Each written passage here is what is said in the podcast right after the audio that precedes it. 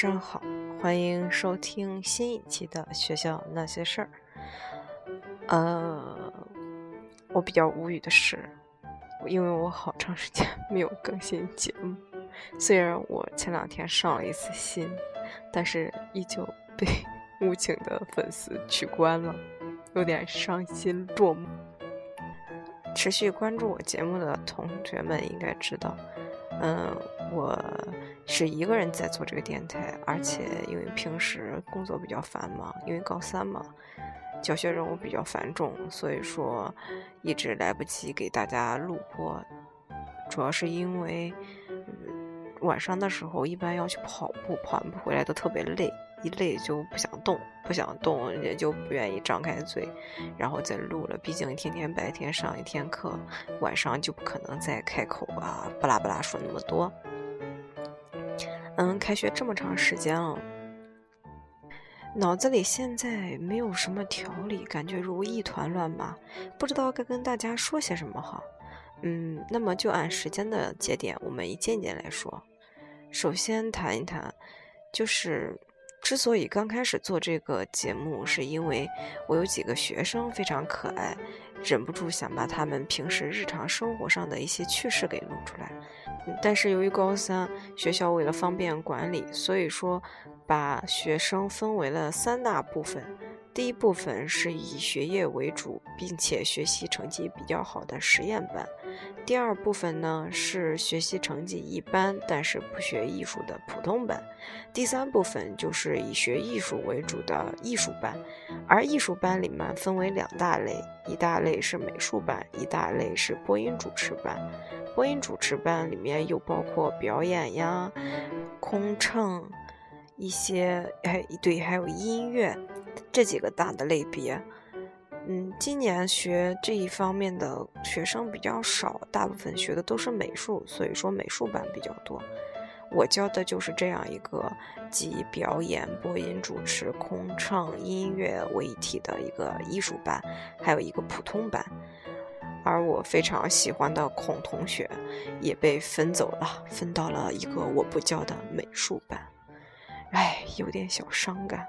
本来还指望着孔同学能在繁重的高三生活中给我带来快乐，结果这样一分班，我唯一的乐趣就消失了。嗯，怎么来说呢？虽然跟许多我原来熟悉的学生分开了。但是新的班集体也有许多让我觉得很有意思的学生，因为高三了嘛，所以说我们八月一号就开始上课了，然后补了三个星期的课，在这三个星期，我与新班级怎么来说呢？磨合了磨合，有让我无语的地方，也有让我很感到欣慰的地方。其实我觉得，艺术是一个培养。自己对于生活的热爱，以及丰富课余生活的很好的助力。但是呢，如果把学习艺术当做一条通向大学的捷径，很多学生没有搞明白，就算你艺术学的再好，但是文化课学不好，依旧白费力气。所以说，现在孩子们，尤其是学艺术的孩子们。他们没有认清楚现在这个残酷的现状，每日沉浮在自己的艺术梦想、艺术空间中，忽视了许多需要重视的地方，比如惨不忍睹的学习成绩，还有听课的状态，以及面对考试的心态。这种种，哎，不得不说，感觉他们还没有长大。还没有肩负起对于自己人生的责任，因为学艺术的缘故，他们十月中旬可能就要去参加集训了，两个月左右时间不在学校里。现在他们都眼巴巴地盼望着早日离开校园，离开这个让他们觉得沉闷的地方，因此上课的时候都心不在焉。所以艺术班跟普通班上课的效果就有很大的差别。有时候我觉得人其实不应该给自己留有太多的退路。艺术生觉得我学了艺术，是不是就可前程无忧？而普通班的学生想，我什么也没学，所以我要更努力的学习。虽然达不到实验班的水平，但是也依旧要搏一搏。因此说，普通班学生的成绩相对来说还是比较稳定的，而艺术生班的学生的成绩就比较糟糕。哎，这里面其实深入探讨一下，还是因为跟现在的社会现状有关。现在的孩子呢，大多是独生子女，父母呢不愿意让孩子操太多的心，娇生惯养。因此，许多学生就算是已经成年，也依旧对自己的前途充满了迷茫。父母更多的给他们的是物质上的保证，但在精神上面的自强自立却有些匮乏。暑假的时候，因为是补课期间，所以说不需要天天都穿校服。这里面我发现了很大的问题。我记得在我还是高中生的时候，唯一一次因为穿着被老师叫走的是那一年夏天，我母亲去南京。给我买了一件无袖的 T 恤。那个年代，学生如果穿无袖的衣服，似乎都有些夸张。而且我那个衣服不是吊带儿，还是非常宽的那种带子。但是就这样，我也被老师叫去问话了，就问我为什么不能穿有袖子的衣服，非要穿这样的衣服。所以说我高中的时期都是穿简单的 T 恤加马裤，或者穿有袖子的裙子。而在今年暑假，我第一次带高三毕业生，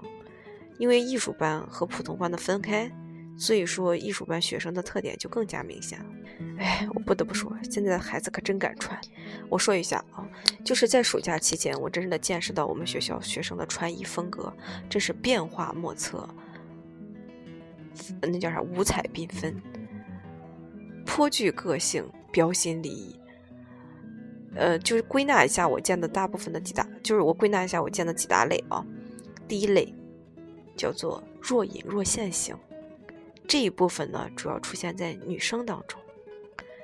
然后呢，他们一般都是外面穿一件透明的，基本上是透明的小外搭，或者是 T 恤，或者是有那种就是有特别多孔洞的那种非常大的那种。针织的渔网衫，里面呢就穿一个小吊带儿，然后可能还露着那个内衣带儿什么一类的。裤子呢，穿的就是那种，哇塞，他坐到那里，我都觉得那个裤子都已经到大腿根了，就是那种咱们这说的热裤。其实我就是羡慕嫉妒恨，因为我腿粗，而且肉多，我从来没穿过那样子的热裤。现在的小姑娘，她肯定就是正是青春年少，花季雨季，所以说腿的形状都非常好看，尤其还是学艺术的，身材呀、什么身高呀、比例啊都非常好，非常和谐。一方面羡慕，一方面嫉妒，一方面就是还是蛮厌恶的，就是觉得作为一个学生穿那么暴露来学校真的合适吗？然后第二类型叫做夏日风情。这一类型呢，主要出现在男生群体当中。大家应该知道夏威夷那个感觉吧？没错，男生们就喜欢穿那种夏威夷大花裤衩，配上一个宽肩带的大背心儿，外面 披着一个我们学校特别显著的蓝色的长袖校服。因为我现在不做班主任了，其实我没弄明白暑假补课期间学生到底要不要穿校服。但是我看到有些学生他披着一件长袖校服，就特别莫名其妙。因为夏天特别热嘛。之后问了之后，我才知道什么原因，就是因为有些同学他离空调比较近，毕竟是空调要照顾整个班的温度，所以说永远都是最低温度最大风。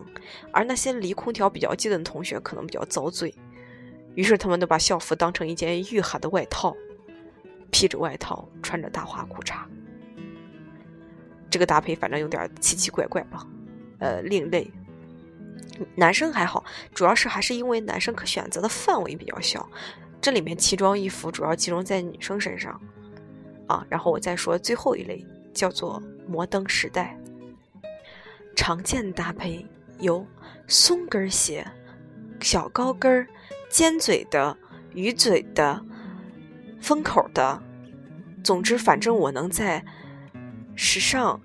咱们不是说时尚吧，能在 OL 领域，就是 Office Lady 里面可见的那些，其实我觉得 Office Lady 穿都没那么嗨。他们就是穿的各种，就是你能在现在市面上见到比较潮的那几款那种鞋，都能在我们学校看到，而且基本上都是带跟儿的。之后他们就会配一个那种现在比较流行的阔腿裤，小收腰。哎，我特别搞搞笑的地方，我觉得我们学校女生特别搞笑的地方在于，他们竟然把校服当成。就是这种时尚的衣服来穿，因为阔腿裤嘛，一般是要把衣服塞到那个裤子里面才好看，尤其是穿宽宽松松的衣服。而正好我们的校服就是夏天穿的校服是那种宽宽松松的款式，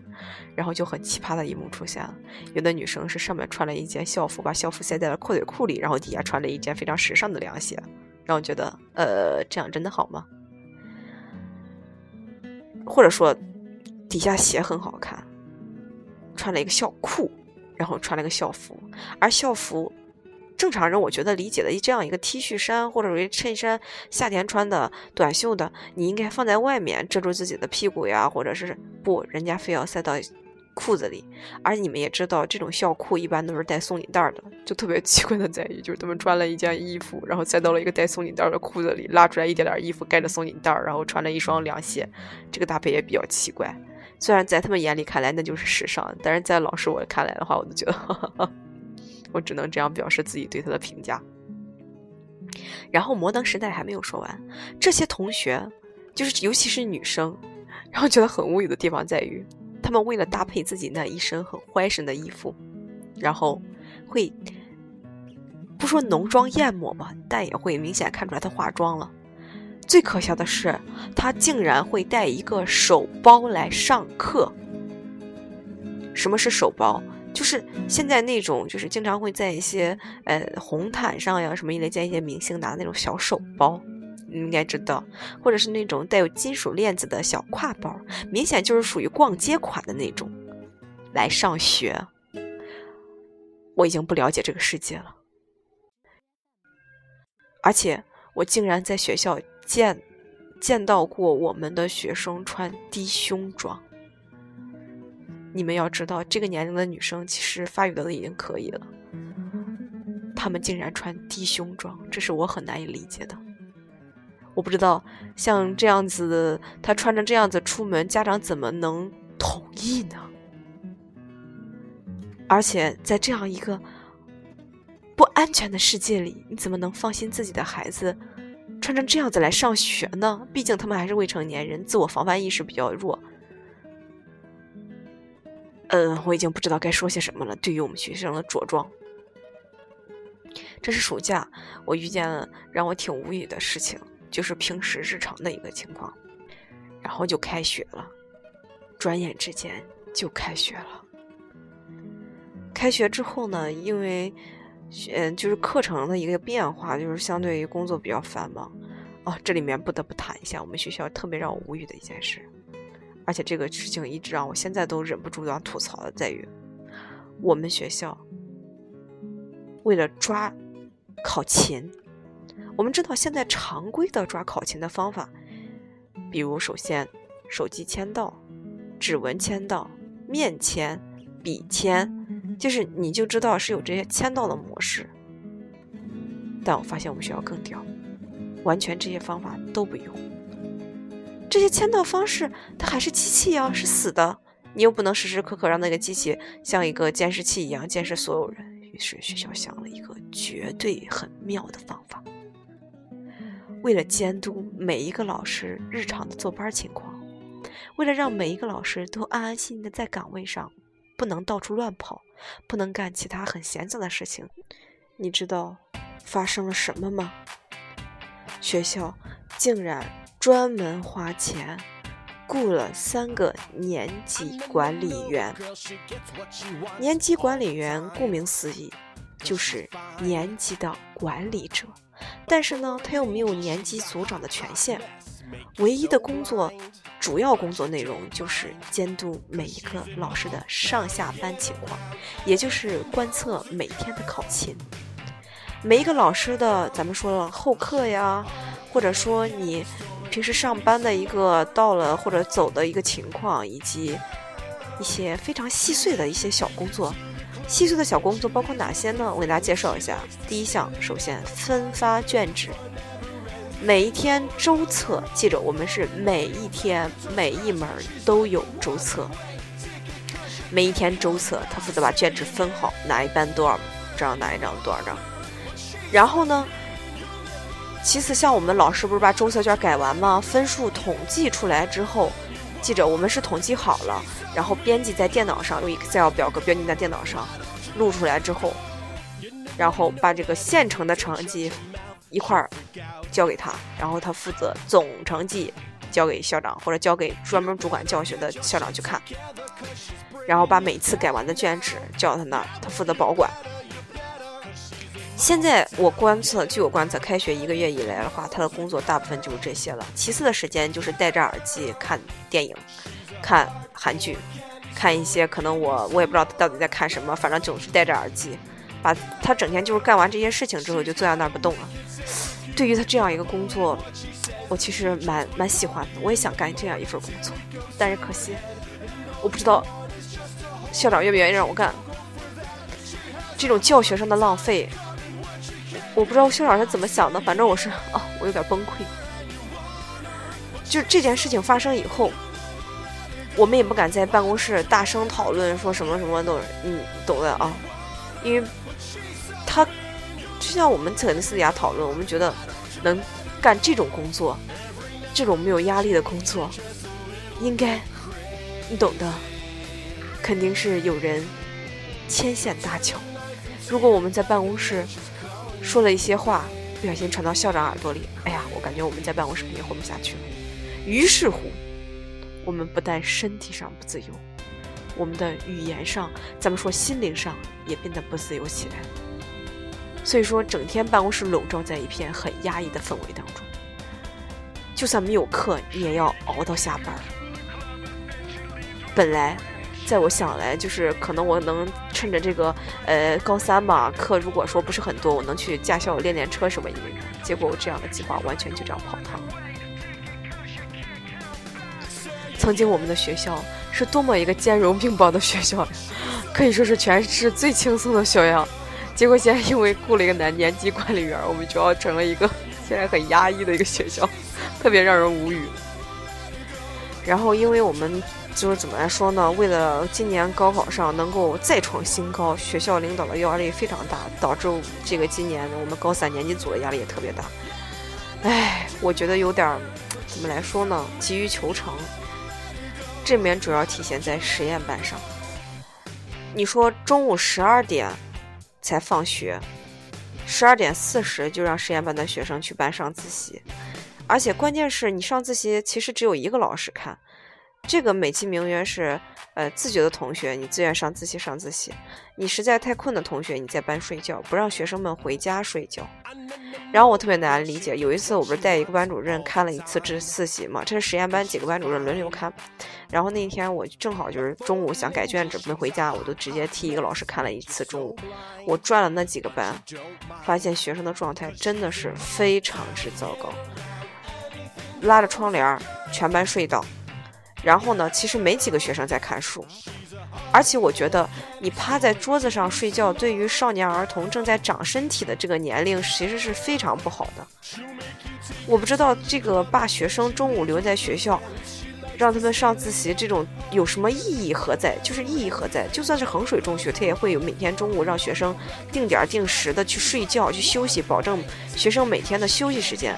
早上六点四十，学生就要来到学校进行就是早读前的一些准备。七点开始上早读，中午十二点放学，十二点中午十二点四十又要到班，然后一直上到晚上六点十分才能回家。然后，呃，不是回家，六点十分放学，然后六点四十又要进班上晚自习，上到晚上九点半，这样一个轮轴转，我不知道高中就是这一年高三这一年，他是否真的能。有良好的身体状态去挺过来，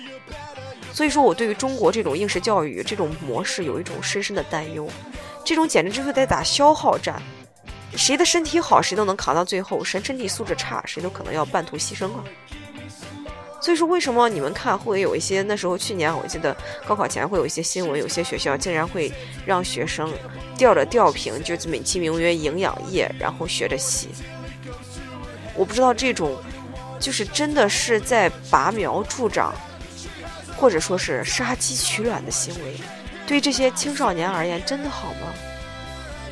我之前曾经在这个节目里面说过，现在的家长对于孩子的态度。其实我觉得现在学校对于孩子态度也需要调整。我其实觉得在这个年龄的孩子是最单纯的，而且他们对于生活充满了希望和渴求，他们想要更好的生活，想要更美好的未来。但是，他们其实在精神上是非常的匮乏的，需要人的引导和帮助。而在这个时候，学校在乎的是什么？在乎的只是教学、升学率。和一些名誉上的东西，而其实为什么说国外能够出现人才，而中国很多时候许多孩子泯泯泯众人矣呢？我觉得很大原因在于，中国一直在说教书育人，或者说教师在说教书育人，或者说学校在说教书育人，但实际上大家更关注的只是教书，不在乎育人。当我跟学生在谈论一些事情的时候，一个孩子的成长其实离不开两方面，首先是家庭教育，其次是学校教育。我就发现我们学校许多学生因为家庭环境的影响，他们在乎的东西、关注的东西是一些碎片化的，这也跟现在大的一个社会环境有很大的关系，因为现在信息。或者说，他们获得一些知识、获得一些思想方面的信息都是碎片化的，因此他们在关注问题的方式也是碎片化的。我就是为了帮助我们实验班的学生更好的投入到学习，有一个咱们说朝气蓬勃向上的一个追求，然后我请了我一个朋友朋友嘛，算是我从小的一个发小。然后我这个发小的经历吧，反正比较让我佩服。我们都是属于这种三四线的学生。她可能家庭条件比我稍微好一些，但是她同样是很努力的那种女孩。她绝对不是班里最聪明的那种，但是她却是很努力那种。高中的时候，那一年我们的二本成绩线，就河南省的二本成绩线是五百一十六分。当时他高出了一本线，可能有六七分吧，考到了可能快五百七十分。对于其实河南这样一个地方，这样的分数你能上一个一般的一本来说，对于每有，就是差不多一点的家庭，就像我们这样工薪阶层的家庭来说，就已经是很满足的事情了。但是他的父母因为受过教育，所以说对他有更高的要求和他自己本身也有对自己更高的追求。那一年，他放弃了去报考一个普通一本学校的机会，然后去学了一年语言，就是去培训了一下，学了一年语言，考了那个雅思，应该是啊，然后。第二年顺利的考入了那个澳大利亚的墨尔本大学，在那儿读了本科，并且现在研究生毕业了。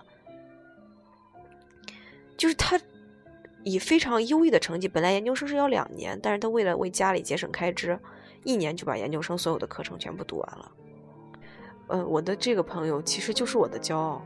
而我也想把这种对于人生积极向上的能量分享给学生们。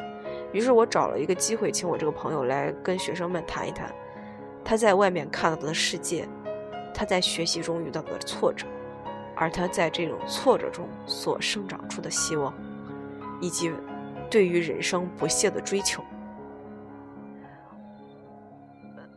如果说一个孩子在一个受过教育，或者说学习氛围、家庭氛围非常好的环境下成长，面对这样的交流的机会，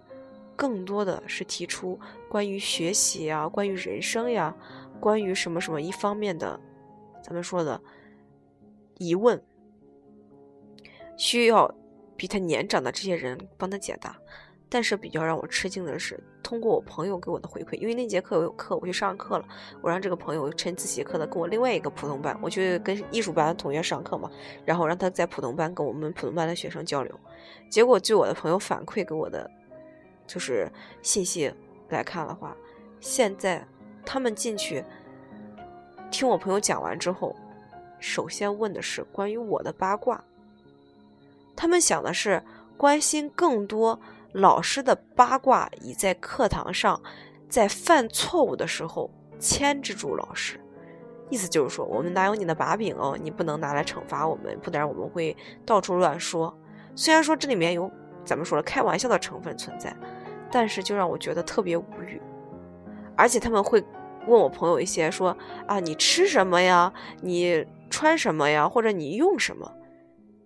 学习方面的问题少之又少，这就不禁让我思考：人或许真的。在他很小的时候，在他出生在一个家庭的时候，可能就已经被分为了三六九等。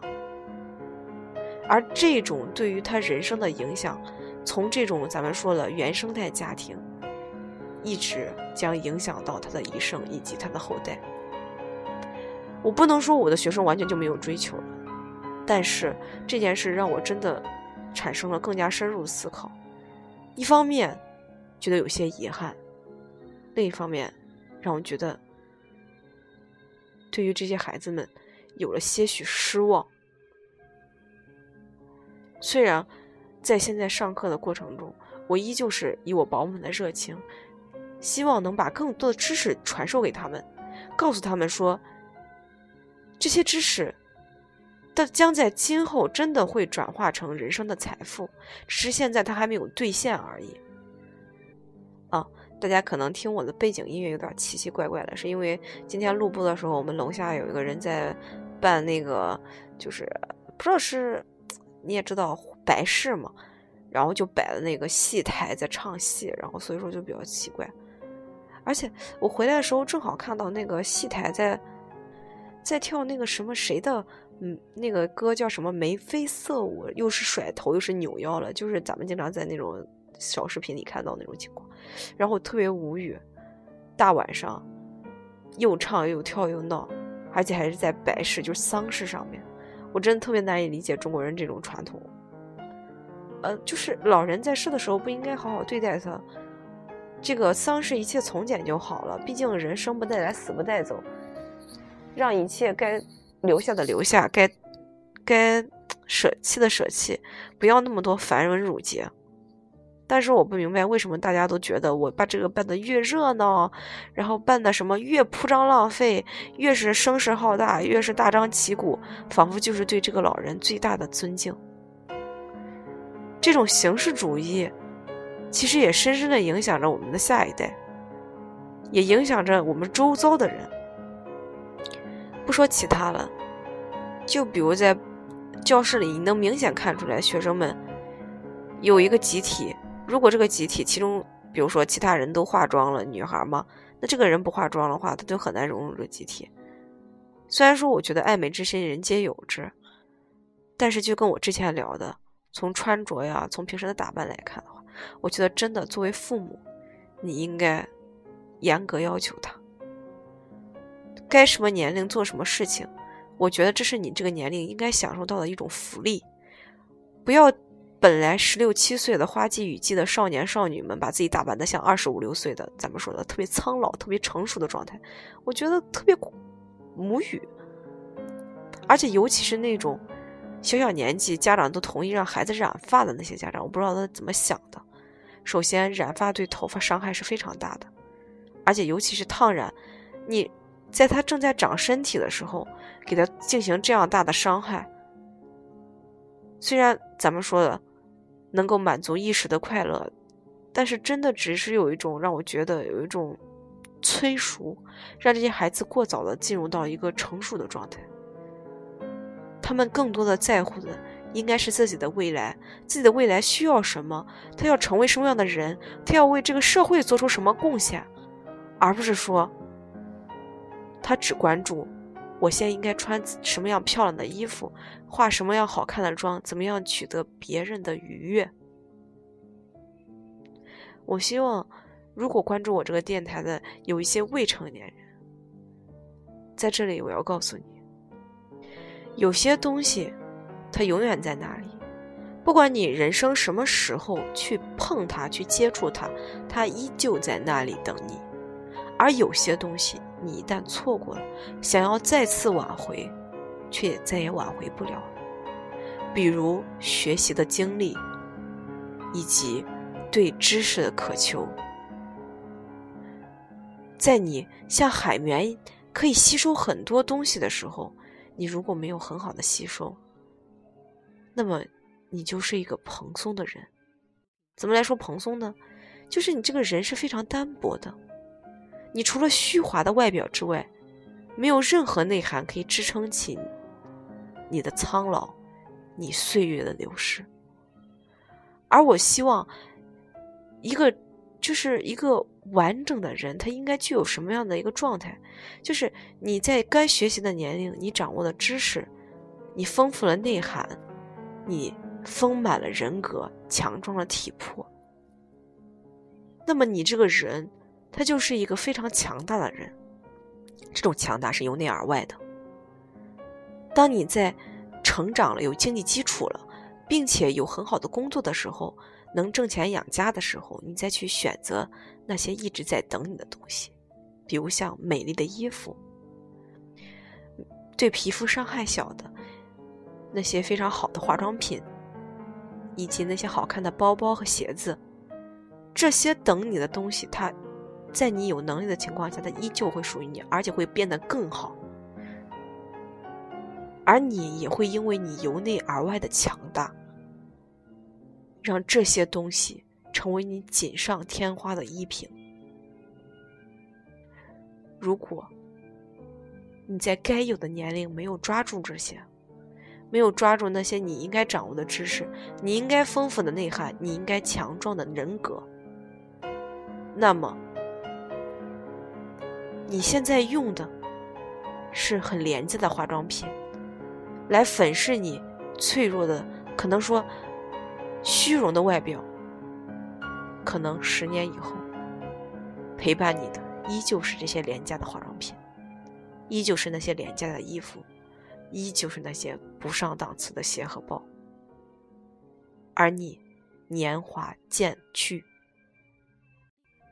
那些本应该在未来等你的东西，它依旧在那里，而你却再也无法触及。人生总是要对自己有些要求的。我不是在这里说教，我只是把我自己对于人生的一些经验和看法分享给大家。那么，今天的内容就到此为止吧。我说的也够多了，以后有什么新的想法也会及时的跟大家分享。希望大家能够持续关注我的电台。那么就这样吧，晚安。